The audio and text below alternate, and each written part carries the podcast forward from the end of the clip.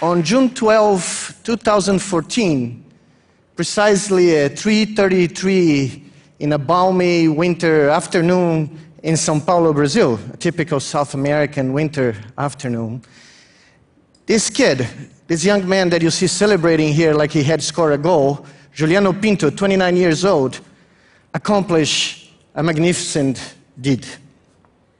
Despite being paralyzed and not having any sensation from mid chest to the tip of his toes as a result of a car crash six years ago that killed his brother and produced a complete spinal cord lesion at this level in Juliano and left him in a, wheel, in a wheelchair, Juliano raised to the occasion and in this day did something that pretty much everybody that saw him in these six years deemed impossible. Juliano Pinto delivered the kick, the opening kick of the 2014 Brazilian World Soccer Cup here just by thinking.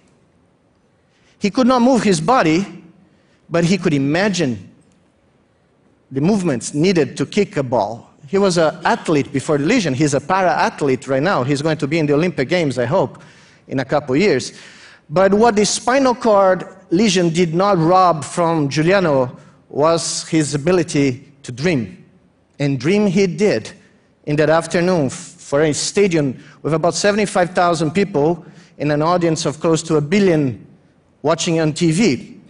And that kick crowned basically 30 years of basic research studying how the brain, how this amazing universe that we have between our ears that is only comparable to the universe that we have above our head because it has about 100 billion elements talking to each other through electrical brainstorms.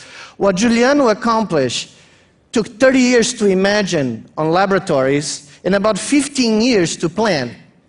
When John Chapin and I, 15 years ago, proposed in a paper that we would build something that we call a brain machine interface, meaning connecting a brain to devices so that animals and humans could just move these devices, no matter how far they are from their own bodies, just by imagining what they want to do, our colleagues told us that we actually needed professional help of the psychiatry variety.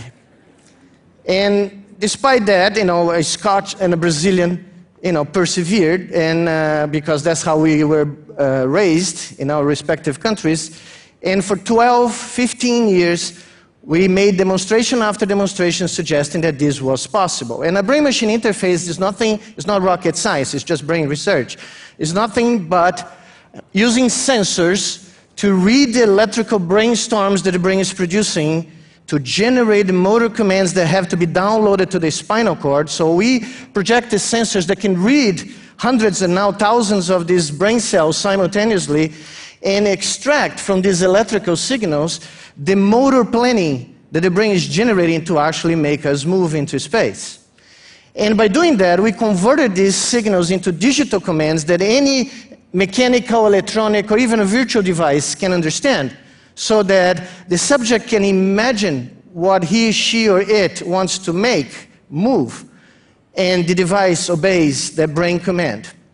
By sensorizing these devices, with lots of different types of sensors, as you're going to see in a moment, we actually send messages back to the brain to confirm that that voluntary motor will was being enacted no matter where, next to the subject, next door, or across the planet. And as this message feedback back to the brain, the brain realizes its goal to make us move. So this is just one experiment that we published a few years ago where a monkey, without moving its body, learned to control the movements of an avatar arm, a virtual arm that doesn't exist. What you're listening is the sound of the brain of this monkey as it explores three different visually identical spheres on virtual space. And to get a reward, a drop of orange juice that monkeys love, this animal has to detect, select one of these objects by touching not by seeing it, by touching, because every time this virtual hand touches one of the objects, an electrical pulse goes back to the brain of the animal describing the fine texture of the surface of this object so that the animal can judge what is the correct object that he has to grab And if it does that, it gets a reward without moving a muscle. The perfect Brazilian lunch, not moving a muscle and getting your orange juice. So, as we saw this happening, we actually came and proposed the idea that we had published 15 years ago. We reenact this paper, we got it out of the drawers, and we proposed that perhaps we could get a human being that is paralyzed to actually use a brain machine interface to regain mobility. The idea was that if you suffer, and that can happen to any one of us, let me tell you, it's very subtle. It's a millisecond of a collision a car accident that transforms your life completely. If you have a complete lesion of the spinal cord, you cannot move because your brainstorms cannot reach your muscles. However, your brainstorms continue to be generated in your heads. Paraplegic, quadriplegic patients dream about moving every night. They have that inside the head. The problem is how to get that code out of it and make the movement be created again. So what we proposed was let's create a new body has created a robotic vest, and that's exactly why Juliano could kick that ball just by thinking, because he was wearing the first brain control robotic vest that can be used by paraplegic, quadriplegic patients to move and to regain feedback. That was the original idea 15 years ago. What I'm going to show you is how 156 people from 25 countries, all over the five continents of this beautiful earth, drop their lives, drop their patents, drop their dogs, wives, kids, school, jobs, and congregated to come to Brazil for 18 months to actually get this done. Because when we heard, a couple years after Brazil was awarded the World Cup, we heard that the Brazilian government wanted to do something meaningful in the opening ceremony in the country that reinvented and perfected soccer until we met the Germans, of course. But that's a different talk, and a different neuroscientist needs to talk about that. But what Brazil wanted to do is to showcase a completely different country, a country that values science and technology and can give a gift to millions, 25 million people around the world that cannot move any longer because of spinal cord injury. Well, we went to the Brazilian government, to FIFA, and propose, well, let's have the kickoff of the 2014 World Cup be given by a Brazilian paraplegic using a brain control exoskeleton that allows him to kick the ball and to feel the contact with the ball. They looked at us, thought that we're completely nuts, and said, okay, let's try. We had 18 months to do everything from zero, from scratch. We had no exoskeleton, we had no patients, we had nothing done. These people came all together, and in 18 months, we got eight patients in a routine of training and basically built from nothing this guy that we call Brazil Santos Dumont 1. The first brain control exoskeleton to be built was named after the most famous Brazilian scientist ever, Alberto Santos Dumont, who in 19 of October 1901 created and flew himself the first control airship on air in Paris for a million people to see.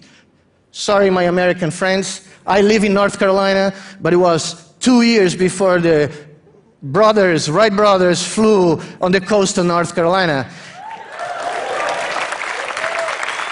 Flight control is Brazilian.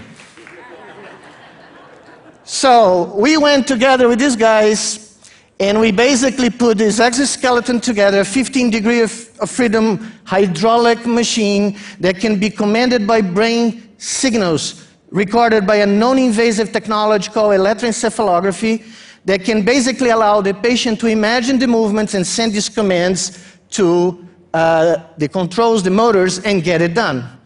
This exoskeleton was covered with an artificial skin invented by Gordon Cheng, one of my greatest friends in Munich, to allow sensation from the joints moving and the foot touching the ground to be delivered back to the patient through a vest, a shirt. There is a smart shirt with micro vibrating elements that basically deliver the feedback and fools the patient's brain by creating a sensation that is not a machine that is carrying him, but is him who is walking again. So we got this going, and what you see here is the first time one of our patients, Bruno, actually walked. And it takes a few seconds because we are setting everything, and you're going to see a blue light coming in front of the helmet because Bruno is going to imagine the movement that needs to be performed. The computer is going to analyze it. Bruno is going to certify it, and when it's certified, the device starts moving under the command of Bruno's brain. And he just got it right. And now he starts walking. After nine years without being able to move, he's walking by himself. And more than that, more than just walking, he's feeling the ground. And if the speed of the exo goes up, he tells us that he's walking again on the sand of Santos, the beach resort where he used to go before he had the accident. That's why the brain is creating a new sensation in Bruno's head. So he walks, and at the end of the walk, I'm running out of time already. He says, You know, guys, I need to borrow this thing from you when I get married because I want to walk to the priest and see my bride and actually be there by myself. Of course, he will have it whenever he wants. And this is what we wanted to show during the World Cup and couldn't because, you know, for some mysterious reason, FIFA cut the broadcast in half. Uh, what you have going to see very quickly is Juliano Pinto in the exo doing the kick a few minutes before we went to the pitch and did the real thing in front of the entire crowd. And the lights you're going to see just describe the operation. Basically, the blue lights pulsating indicate that the exo is ready to go. It can receive thoughts and it can deliver feedback. And when Bruno makes the decision to kick the ball, you're going to see two streams of green and uh, yellow light coming from the helmet and going to the legs, representing the mental commands that were taken by the exo to actually make that happen. And in basically 13 seconds, Juliano actually did. You can see the commands, he gets ready, the ball is set, and he kicks. And the most amazing thing is, 10 seconds after he did that and looked at us in the pitch, he told us, celebrating as you saw, I felt the ball. And that's priceless. So, so where this is going to go, I have two minutes to tell you that is going to the limit of your imagination. Brain actuating technologies here. This is the latest. We just published this a year ago, the first brain to brain interface that allows two animals to exchange mental messages so that one animal that sees something coming from the environment can send a mental SMS, a torpedo, a neurophysiological torpedo to the second animal, and the second animal performs the act that it needed to perform without ever knowing what the environment was sending as a message because the message came from the first animal's brain. So this is the first demo. I'm going to be very quick because I want to show you the latest. But what you see here is the first rat getting informed by a light that is going to show up on the left of the cage that he has to press the left cage to basically get a reward. He goes there and does it. At the same time, he's sending a mental message to the second rat that didn't see any light. And the second rat, in 70% of the times, is going to press the left lever and get the reward without ever experiencing the light in the retina. Well, we took this to a little higher limit by getting monkeys to collaborate mentally in a brain net, basically to donate their brain activity and combine them to move the virtual arm that I showed you before and what you're seeing here is the first time that two monkeys combine their brains, synchronize their brain perfectly to get this virtual arm to move. One monkey is controlling the x dimension, the other monkey is controlling the y dimension. But it gets a little more interesting when you get three monkeys in there and you ask one monkey to control x and y, the other monkey to control y and z, and the third one to control x and z and you make them all play the game together, moving the arm to, in 3D into a target to get the famous Brazilian oranges. And they actually do. The black dot is the average of all these brains working in parallel, in real time. That's the definition of a biological computer, interacting by brain activity and achieving a motor goal. Where this is going, we have no idea. We're just scientists. We're paid to be children to basically go to the edge and discover what is out there. But one thing I know one day, in a few decades, on our grandchildren surf the net just by thinking, or a mother donates her eyesight to an autistic kid that cannot see, or someone who speaks because of a brain to brain bypass, some will remember that he always started on a winter afternoon in a Brazilian soccer field with an impossible kick. Thank you.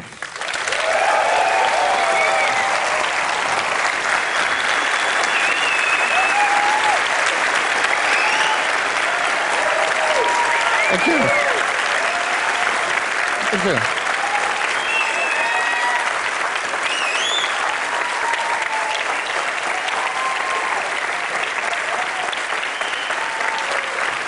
Thank you. Miguel, um, thank you for sticking to the time, but actually we're giving you a couple more minutes because there are a couple of points we want to develop. And of course, clearly it seems that we need connected brains to figure out where this is going. Uh, so let's, let's connect all this together. Uh, so if I understand it correctly, one of the monkeys is actually getting a signal and the other monkey is reacting to that signal just because the first one is receiving it and transmitting the neurological. No, it's a little different. Uh, no monkey knows of the existence of the other two monkeys.